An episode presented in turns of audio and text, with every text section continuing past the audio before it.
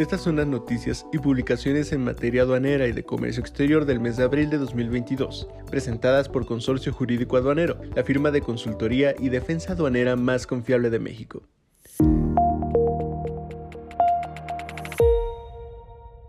Si bien estas son las noticias y publicaciones más importantes del mes de abril, durante el último día de marzo hubo una publicación importante que debemos mencionar,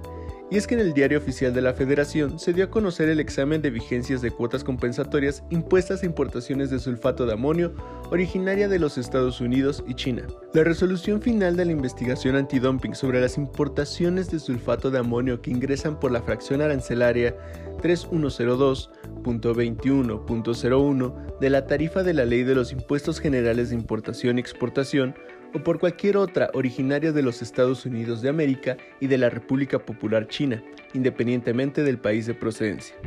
Mediante dicha resolución, se impusieron las siguientes cuotas compensatorias definitivas.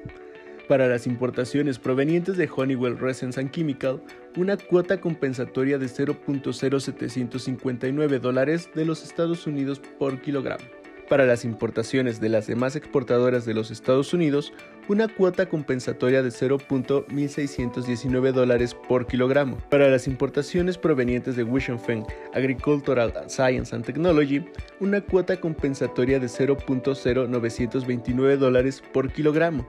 Y para las importaciones de las demás exportadoras de China, una cuota compensatoria de 0.1703 dólares por kilogramo. El 1 de abril fue publicado el examen de vigencia de cuota compensatoria impuesta a importaciones de bicicletas para niños originarias de China. El producto objeto de examen ingresa al mercado nacional a través de la fracción arancelaria 8712.00.05 y se determinó una cuota compensatoria definitiva de 13.12 dólares por pieza.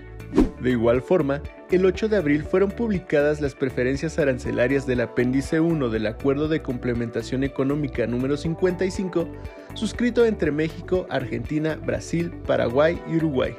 Hasta el 18 de marzo de 2025, los Estados Unidos mexicanos aplicarán un arancel de 0% ad valorem a las importaciones procedentes de la República Argentina de vehículos automóviles de los incisos A y B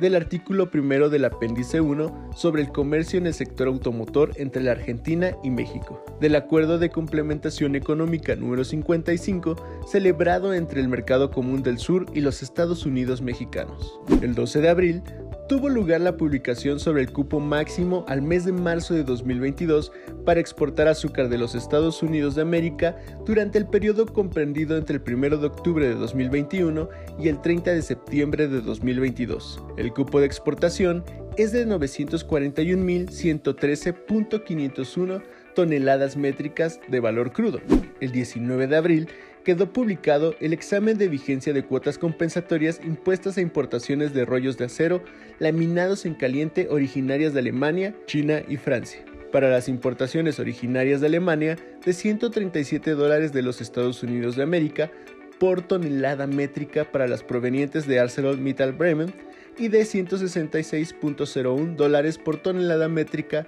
para las demás empresas exportadoras. Para las importaciones originarias de China, de 335.60 dólares por tonelada métrica para las provenientes de Tangshan Iron and Steel Group y de 354.92 dólares por tonelada métrica para las demás empresas exportadoras. Para las importaciones originarias de Francia, de 67.54 dólares por tonelada métrica para las provenientes de ArcelorMittal Mediterráneo y de 75.59 dólares por tonelada métrica para las demás empresas exportadoras. Estas fueron las noticias y publicaciones más relevantes del mes de abril de 2022. Te recordamos que todas las publicaciones pueden consultarse en nuestro blog disponibles en www.blog.cjaduanero.com